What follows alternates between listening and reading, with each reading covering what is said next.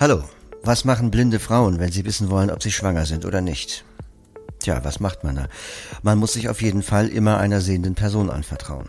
In einem Video des Royal National Institute of Blind People in Großbritannien berichten blinde Frauen von entwürdigenden Situationen, in denen sie ihren Schwangerschaftstest, also den bepinkelten Streifen, sehenden Mitmenschen zeigen mussten, um herauszufinden, was das Ergebnis ist. Nur um sich dann so Kommentare anhören zu müssen wie, naja, in deinem Fall ist ja auch ganz gut, dass du nicht schwanger bist.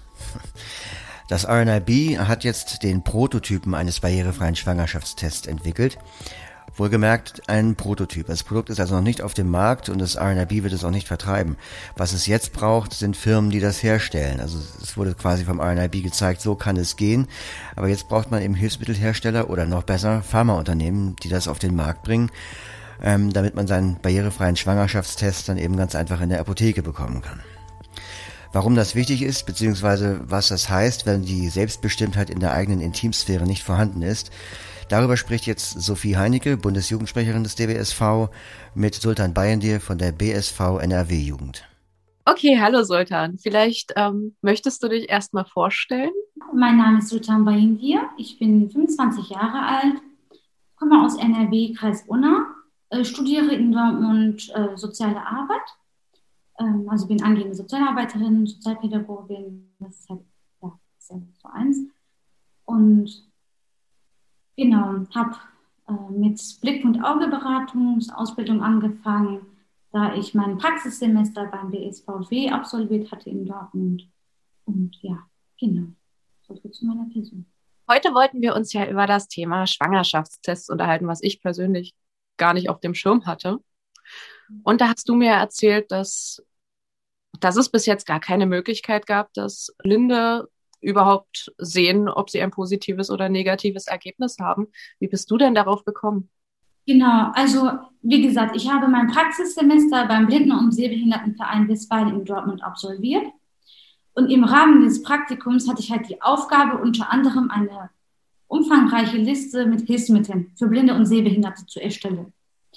Und dann ist mir halt aufgefallen, es gibt diverse Hilfsmittel auf dem Markt, ähm, vom ähm, sprechenden Taschenrechner bis zur Schreibschablone, vom Personenwaage bis zu Blutdruckmessgerät mit Sprachausgabe. Es gibt einfach alles. Aber mir ist aufgefallen, ähm, es gibt keinen Schwangerschaftstest, ähm, was für blinde Frauen zugänglich ist. Und das hat mich ehrlich gesagt schockiert.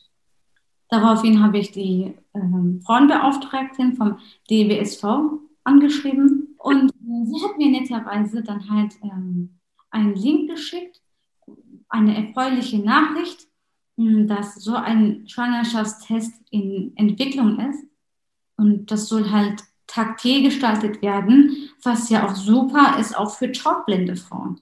Ich habe das auch gesehen und da stand drinne, dass das ein Projekt sein soll, was die herkömmlichen Anbieter auch anstoßen soll, ihre eigenen Schwangerschaftstests barrierefrei zu machen. Und das fand ich unglaublich interessant, dass da bis jetzt noch überhaupt niemand drauf gekommen ist, weil ja, die Zahl ist ja doch riesengroß. Das ist unglaublich, ne? dass da echt eine Marktlücke existiert. Natürlich will jede Frau in allen Lebenslagen selbstständig sein, ähm, also selbstständig die Schwangerschaft feststellen ähm, auch selbstbestimmt. Es kann ja auch sein, ähm, dass eine Schwangerschaft ungewollt ist, was man dann halt ähm, vielleicht für sich erstmal behalten möchte. Oder man hat einen Kinderwunsch, was halt ähm, ja nicht in Erfüllung geht. Dann will man auch nicht ständig zum Gynäkologen oder Gynäkologin gehen und ähm, oder halt nicht immer irgendwelche sehenden Personen aus dem Umfeld fragen, ob äh, ja, ob das jetzt äh, positiv oder negativ ist. Ist ja auch Intimsphäre. Ja, und abgesehen davon, man ist nicht der Erste, der erfährt, ob man schwanger ist oder nicht. Ich, das ist mir so durch den Kopf gegangen. Ich hm, denke mal, dass man dann halt den Wunsch hat, selbst als erstes das zu erfahren und vielleicht auch als zweite Person, dass der Partner das dann halt weiß, bevor es dann halt die ganze Familie oder sonst irgendwer weiß. Ne? Dass man dann halt am Ende zusammen äh, die Familie vielleicht zusammentrommelt zum einen Abendessen und dort das halt gemütlich äh, kundgibt, dass man ja Eltern wird. Es ähm, gibt ja auch so ähm, Frauen, die halt sich so Mühe geben, keine Ahnung, so einen Schnuller oder so einpacken für den Partner, der packt das dann halt aus und muss dann halt für sich erraten, was hat das jetzt zu bedeuten, was will mir meine äh, Frau, meine Freundin halt sagen und ne, das ist dann halt, findet dann halt nicht statt. Ich bin mal gespannt. Ich habe gesehen, das Projekt wird ja in Großbritannien oder läuft in Großbritannien. Mal schauen, wann das zu uns schwappt. Ich fand ja die taktile Lösung tatsächlich super. Ich habe erst damit gerechnet, dass sie daran forschen, dass der Schwangerschaftstest vielleicht sogar mit einem redet. Das hätte ich erwartet. Ja. Und ich fand die Lösung mit den, äh, mit den Punkten, dass das so hochploppt, das Silikon. Wie gesagt, auch wegen taubblinde Frauen. Also sonst hätten sie ja nichts davon, finde ich. Und genau. so eine Randgruppe, ich finde, Taubblinde werden auch sehr oft vergessen bei sowas. Und das ist die beste Lösung, dass es halt taktil ist, finde ich. Absolut. Außerdem nimmt es nochmal die Scheu auch für sehende Frauen. Dieses Problem, ich will nicht hinschauen, naja, dann fasst man halt an. das stimmt. Wie du schon sagst, ich hoffe auch, dass es halt auch ähm, bald auch in Deutschland erhältlich ist. Aber was auch natürlich wichtig ist, Evaluationstest äh, für blinde Frauen, dass es auch genauso funktioniert, also dass man vielleicht in Preil oder mit Sprausgabe das erfassen könnte, das Ergebnis wäre auch nicht schlecht.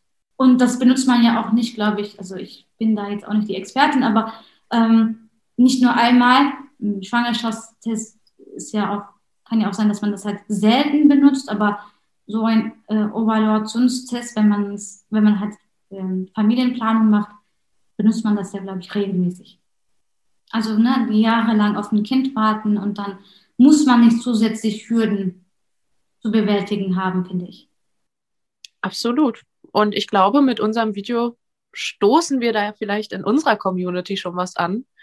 Wir wollen natürlich keine Männer ausschließen. es ist ja auch ganz interessant für die Männer.